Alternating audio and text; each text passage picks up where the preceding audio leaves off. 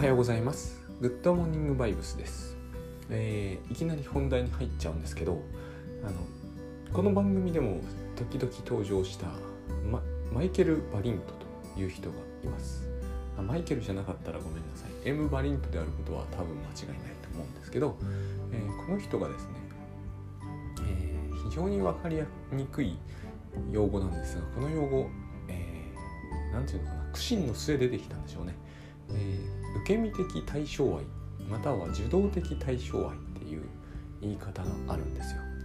で一時愛っていうふうにこの人自身もこの人自身じゃない人なのかもしれないけど書いててんで一時愛の方がまだしもだと思ってたんですが、えー、受け身的対象愛というのはでもですね、えー、フロイト用語的ですごく大事なんですよね。あの何ていうのかなこの用語を考え出そうとしたその背景のことが分かってくるとなんかですね私精神分析って多分分かってはいないんですよ。なぜならやったことがないから。これはあのもう百聞は一見にしかずな世界だと思うんですね。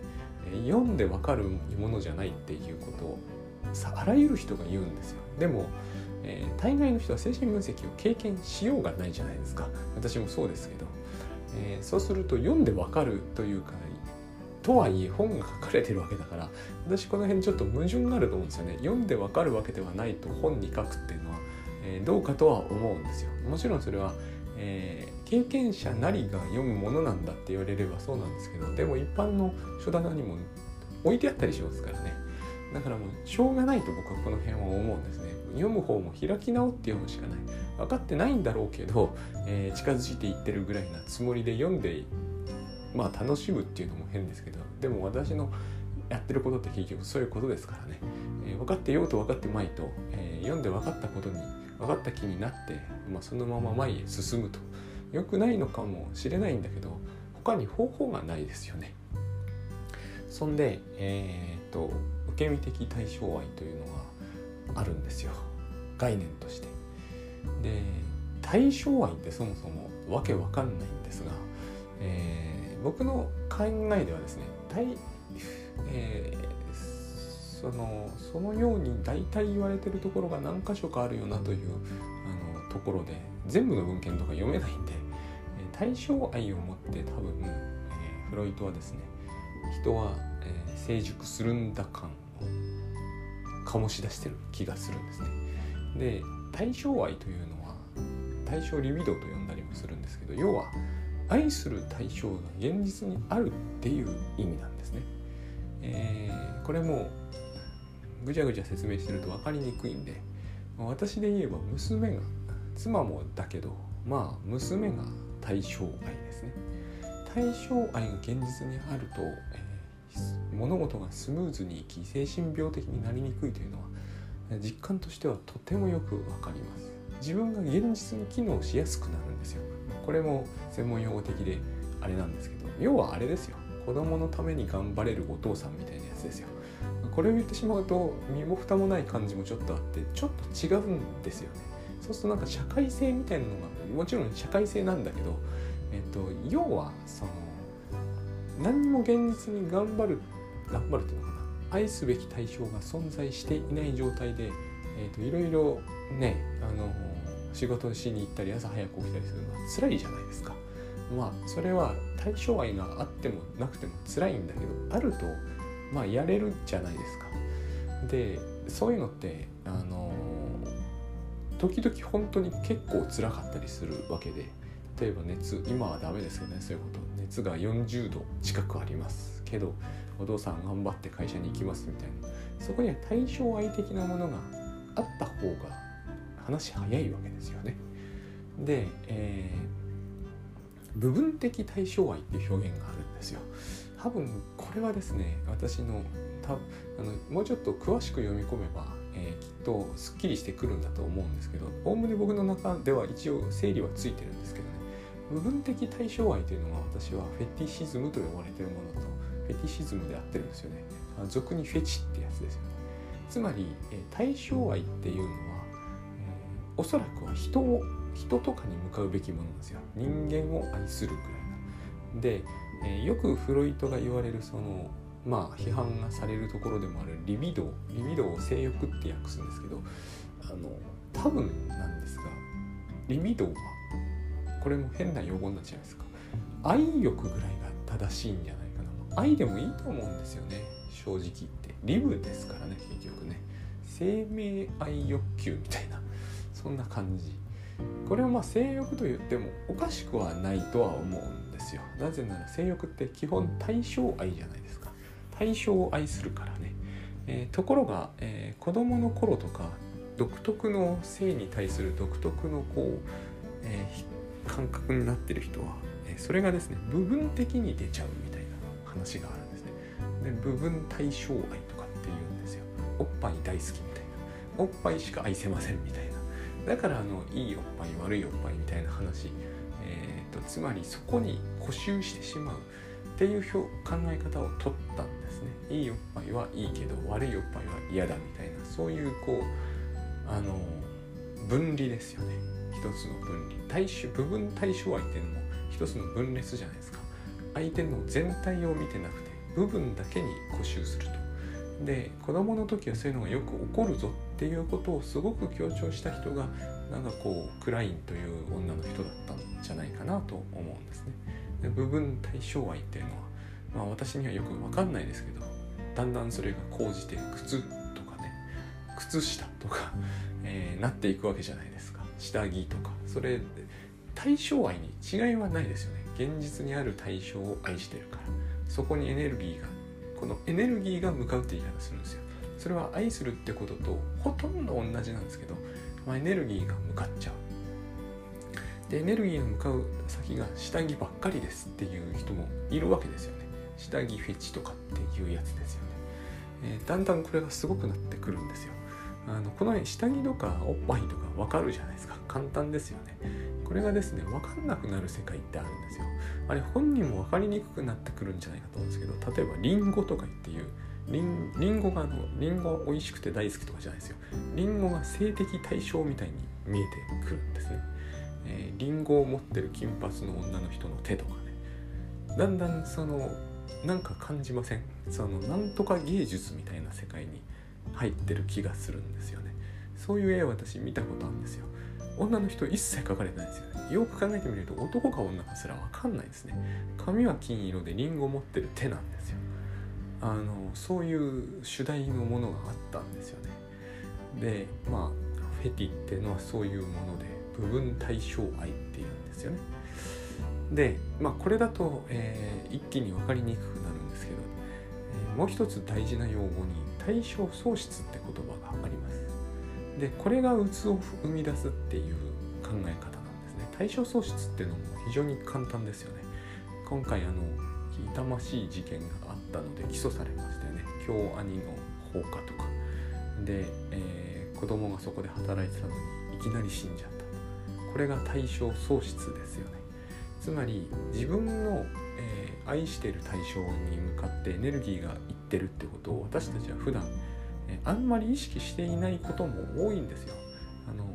僕みたいな親バカみたいなのは我が子大好きみたいなのが自覚の中にあるけどそんなことはないケースもいっぱいあるじゃないですか。例えばうちの母なんかは、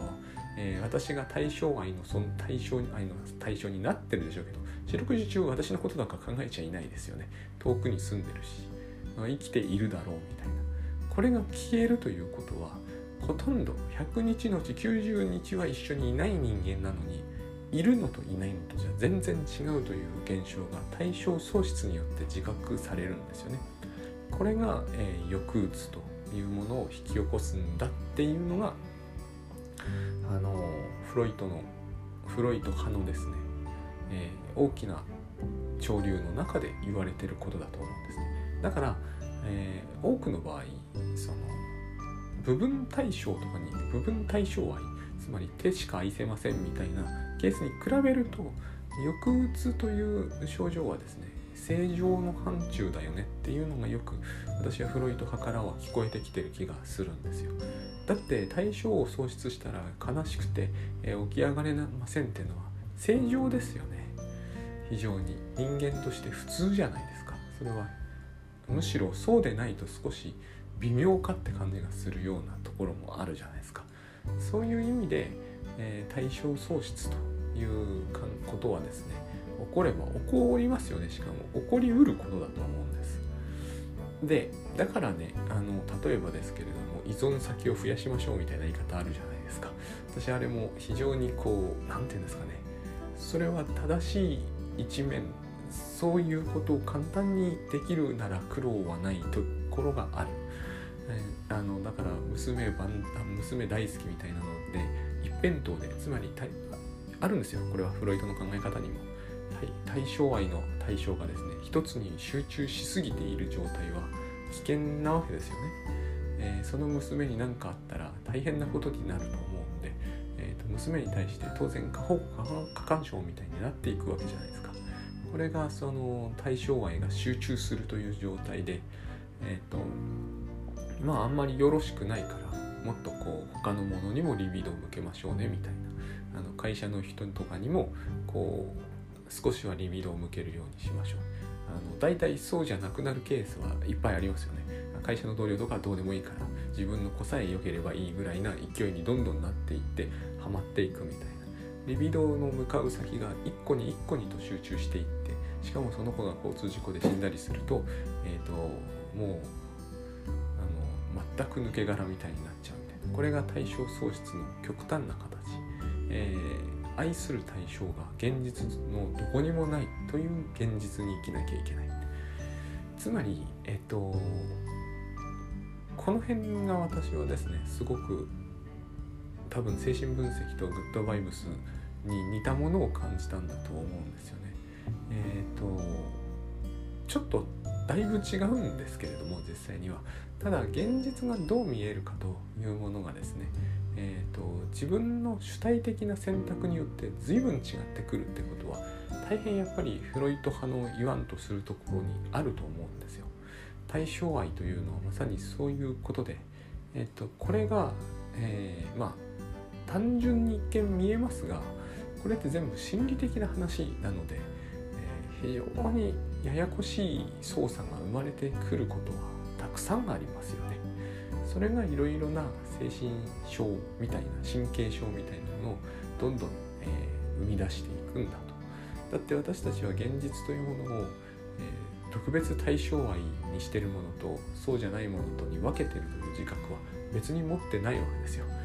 太陽大好きとか思っていて、えーと、曇り空はあんまり好きじゃないとか思ってるのはある程度自覚しているにせよ大体中立公平に見ている来ているんですよね。ところが対象喪失みたいなことが起こると、そういうことは全然なくて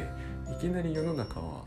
あのもうほとんど意味をなさないものになっちゃう。すごくこう味気なくてよく言うじゃないですか。砂を噛むような人生みたいな言い方をしますよね。それは、えー、リビドーの向かう先がどこにもないですと。でえっ、ー、とまあもう一つですね。これもいろいろ用語が曖昧複雑錯綜していていると僕は思うんですけどそれでもこの辺の用語が分かってくるとだいぶ読んでいて意味が分かりやすくなってはくるんですよ。でえっ、ー、と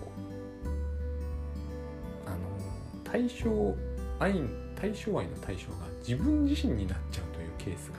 あるんですね。これはいろんなケースが多分あるんですけれどもまああの要は対象喪失を引き起こしたりして私で言えば娘を失うと何らかの形でねそうすると対あのエネルギーの向かうべき先がなくなって抑うつっぽくなる可能性もあるんだけど、まあ、これを避けたいと生きていかなきゃならないですからね避けたいというケースの中で例えばこう自分にそれが向かっちゃうというケースもあると自分大好きっていうまあそれは、え、自己愛と言われるんですけど私これ自己愛というのとはだいぶ違うような気がするんですよ。でフロイトがナルシシズムっていうのはこれだと思うんだけど特に、えーと、後期のフロイト派の人たちが、えー、ナルシシズムの病理みたいなのを後期でもないな、えーと、割と早い段階から言ってたのもこれだと思うんですけれどもまあ対象を喪失するとは限らないですよね。とにかく何らかの理由で対象愛に向かいたいんだけど向かえなかったと。でそれが自分に向かっちゃっているエネルギーが全部自分に向かっちゃっているというケースの中で、えー、ナルシシズムというのが出てくる。でそのナルシシズムというのが出るとですね、自分は素晴らしいのでまあそれによってすごく幸せっていう感じがするケースもあると思うんですけど時もあると思うんですけど、えー、自分が素晴らしいのに世の中はこんなクソだみたいになってすごく辛いっていうケースはよくあるんですよねこれが。対象あのリビドーが外に向かってないのでつまり、えー、グッドバイブス流に言うと,、えーと、外部のものは一切愛せないので、外部のものは恐ろしいか、えー、ろくでもないかまあそれは同じことなんですが、えー、でいうものにしか見えないわけですよねエネルギーが全部自分に向かってるんで、えー、自分に向かうっていうのはちょっと自分に向かうだけだと、えー、イメージしにくくて、まあ、この辺が大変病理的でもあるんだけど例えば自分の、えー、能力に向かうとかってよくありますよね。俺はかなり有能なんだけど周りはバーばっかりで会社に勤めていても辛いっていう人って現にちゃんといますよね。えー、フロイト的に言うとあのリビドー対象が自分になってるわけですね。そうすると、えー、つまり自己愛なので自己愛だとすごく幸せそうなもんなんですけど、えー、搾取されてばっかりいるってことになるわけですよ。えーと、上司はすごくアホなのに、えー、なんかくだらない命令をしてくるしそれを手伝ってもらうスタッフもあのバカすぎて使えないからって結局俺が全部やんなきゃなんない俺はすごいんだけどっていう辛さがあるわけですよ。これは、えーと、ギャグ漫画っぽいんですけどねこうやって喋ると結構これですごい怒ってる人はいっぱいいますよね。えっ、ー、と対象愛ってのは自由自在にできるようでそうではないってことですよね。えーと、これはグッドバイブスではここを何とかする独特のその心理努力というのかな精神的努力、まあ、これ努力じゃないんですけれども本当は。えっ、ー、とそういう考え方を提供してますけど今日はその話じゃなくてですねこの対象愛という考え方の中で私が最後に非常に感心させられたのがその途中お話しした受け身的対象愛というこれ今の話全体からして妙な用語だと思いません、えー、対象愛って能動的なものですよね。私が誰かを愛する。子供にリビドーが向かう。子供は外にいるわけだから当然。私が子供を愛する人は外の対象を愛してる。そこにエネルギーが向かってってるわけじゃないですか。受け身的なのに受動的なのに対象愛であるっていうのはどういう状態なのかと。でこれ、えーと、詳しく説明しようとしても多分失敗するので、えーと、至って単純に説明しますと要するにですね多分バリントは子供というのは正常なものだと考えたかったんだと思うんです。私自分の子供を見ててそのことよく思うんですよ。フロイト派の考え方とかエリック・エリクソンとかのああいう、まあ、古典的な人々の考え方の中にはですね子供というのはどこか異常なものに見えてしまうような解釈が感じられあのいいおっぱい悪いおっぱいって部分対象愛じゃないですか。おっぱいだけ見てますよね。あれってでも成人がやるとまあ統合失調症に近いんですよ。分裂気味なんですよね。極めて。であれがですね子供はそう見てるって言われると納得しちゃいそうな気もするんだけど、えー、それはむしろですね昨日おとといだかお話しした非常にこう虐待と関係があるんじゃないかなと思うんですよね。親を部分的に愛するっていうのはすごく虐待っていうことと関係しているような気がするんですよで自分の子を育ててて何しろ育てたのは自分の子だけなので、えー、詳しいこととか断定的なことは言えないんですけどなんかですね娘は最初からほとんどかなり最初のうちから親というものを全体的に認識できているような気がして仕方ないんですよ。とはいえ目もちゃんと見えてないのに全体的に認識って何よっていう話をされると困るんだけどそこでバリントという人がすっごい頑張って受動的対象愛つまり親を対象として愛しているんだけれども愛しているんだけどそれは決して能動的にえーと、普通に成人の大人が女性をリビドーの対象として愛するみたいなそういう全体性を持った、えー、認識の仕方はできてなくて、えーと、なんとかふわっとして、ー、とそこで受動的にしてるんだけどでも全体として愛していますみたいなそういうニュアンスを感じるんですよね。で私この方が自分の子育て経験からすればしっくりくるんですよ。えーと、娘がいいおっぱい悪いおっぱい何でもいいんですよあのえー、機嫌が良くてミルクをくれるお父さんと機嫌が悪くて遊んでもくれないお父さんに分けてるとかその考え方はそういうことはあると思うんですよあると思うんだけどそれは、えー、そんなに頻繁に起こることなのかなと思うんですね。むしろちょっとこうねニグレクト気味の子供とかえ、ー、とそういう子を相手にしていると出てきそうかなっていうのがちょっとですね感じたり感じなかったりなわけですよね。でえっ、ー、と全体として受動的対象愛受け身的対象愛っていうのは要するにそこで受け身になってるわけじゃないですか。これも何もできませんから。歩くこともできない。ハイハイもできない時期ってあるわけですね。でも全体としては対象愛になってると。この状態がですね、えーと、を、えー、土井武雄さんが甘えだと言ったのはすごい私はしっくりくるんですよ。甘えとはそういう状態なんだと。えー、対象愛としてちゃんと健全に愛せてるんだけどそのことは完全に受動的で自分にはもちろん全く自覚できていない。大体そこに対象がいることすら本当は分かってるかどうかすら分かんない。子供は目つぶってることが多いですからね。でもまあ、えー、そうは言っても親がいるのといないのとじゃ全然違うじゃないですか、えー、親がそこにいないっていうのは大事件ですよね。生後2日とか3日の子にとってみればね。だけだからこう自分は大丈夫なんだと安心していられる状態というのはつまり完全に甘えている状態であってこれが規定的にだから規定欠損という言葉が出てくるんだけど、えー、これが規定的に私たちの人生にはずっとあってですねこれをあのエリクソンとかアンナ・フロイトが言うように、え、卒業するこの段階はもう卒業しましょうねっていう考え方をとってもいいと思うんですけど僕は卒業しないと思うんですよ。この状態はずっと続くと思うんです。だってこの状態がなかったら寝てたりできないですよ。危なっかしくて。大人になったら。結局寝てられるというのはこの状態と同じですよね。自分は無力になって無防備になっても大丈夫という、えー、根拠のない信頼みたいなものがあるわけですよね。ここが私はグッドバイブスと実はとっても近いんだなと思ったんですよ。昨日。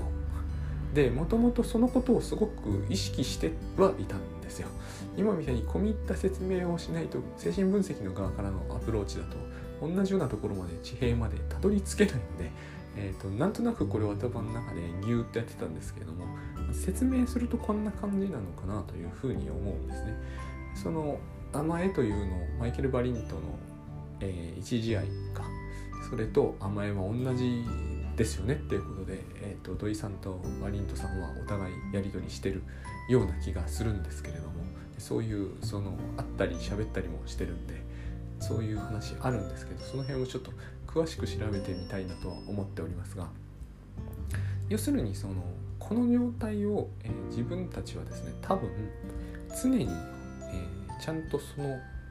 言ってみればその一時愛が満たされた状態を持っていないと、えーグッドバイブスでいうところのおかしな行動になっちゃうと。それがつまり土井さんが言うところの甘えが意識の上に出てきて、えーと、甘えさせてくれと要求してみたりくれないと、え、腹を立ててみたりするとこれを、えー、日本語では甘ったれているとか、えーと、そういう言い方をするんだとだからこの状態は一時愛の甘えが満たされてない状態をに時に起こるんだっていう話をしていてしているんだと私は認識しているんですよ。でこれは大変面白い発想だと思うんですよね。えー、特に怒ってる人を見てるとそれを感じるんですよ。怒ってる人って甘えてるんですよ。自分の怒りが通じると思ってるわけじゃないですか。それは私はある意味大変無防備な状態だと思うんですね。さっきのあの寝ている赤ん坊と同じといえば同じだと思うんですよ。無力ですよね。怒るってことはそれが相手に通じなければ無力だと思うんですよ。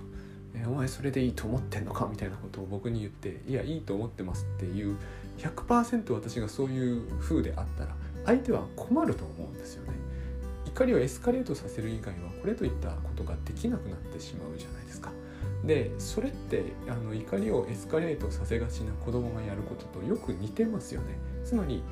えー、怒る時というのはこの怒りで相手は、えー、何らかの形で自分の思い通りに通じさせられるんだっていうかなり一方的な独特のその信用っていうのかなそういうようなものがないと起これないと思うんですよね。えー、相手の方が強いとか相手100%無視するだろうとかそういう見通しのもとでは起これないと思うんですよ。そういう意味ではあの土井さんの言う通りだと思うんですよね。えー、甘えが満たされない時人は怒る。でそれは、えー、甘えがその言ってみれば過剰に出ちゃった状態満たされていればもっと穏やかに伝えることができるのに満たされていないもんだから、えーと、特殊な使い伝え方をしようとしておおむねしくじると。そういうことなのではないだろうかと。だから私たちはみんな甘えが満たされた状態で生きているはずなんですよ。これが満たされていない状態がずっと続いている人は多分異常行動を繰り返すことになっちゃうので満たされた状態でずっと生きているんだけど時々ある種のバランスが狂って満たされなくなる一時的に。その時に一層甘えが出ちゃうと,、えーと、考えてみるとそういう気がするんですよね、えー、俺の時間を無駄にしやがってとか言って怒るのは私は甘え以外の何者でもない気がするんですよ。もちろん時間に遅れてきた方が謝るというのは謝るんだけど私でも謝るんだけど、えーと、例えば私がその約束の時間なり何なりに、えーとちゃんと来るというある意味勝手な見通しがあるわけじゃないですか。私のいかなる事情にもよらずそこに私は来ていてほしいというのをしかもそれがちゃんと満たされていないと,、えーと、激怒しちゃうみたいな非常に独特のその子供っぽさがあると思うんですよねそこには。だからそれは、えー、甘えが満たされていたということを失った時に初めて自覚されることで、えー、大体あの駅に行けば電車がちゃんと時間通りに来るというの甘えだと思うんですよね、えー、日本ぐらいですからねそんなにピシッと来るっていう国は。まあまあアメリカ行ったらまず来ないと思うのが適切なんであのめったに時刻表通りに動いてないバスみたいなもんでまずその時間には来ないと思うのがむしろ適切で。そういう意味ではあのちゃんと私が行動できるためには、えーと、無意識に甘えてることをしかも自覚なくいけるのが一番いいわけですよ。ただまあ人生は人生はというか現実は当然というか私の心理がいけないんですよね。私の心理はついこの甘えをですね拡大解釈をして、えー、世の中思い通りになっていないといけないような気がだんだんしてきちゃうんですよね。人工的な都市とかで暮らしてるととかくそうなると思うんですけれども、えーと、例えばあれですよ。あの今日みたいな寒い日に暖房つけようとしたらつかないと。すげえ腹が立つとかすげえ動揺するとかこれを甘えと言うんだと私は思うんですよね。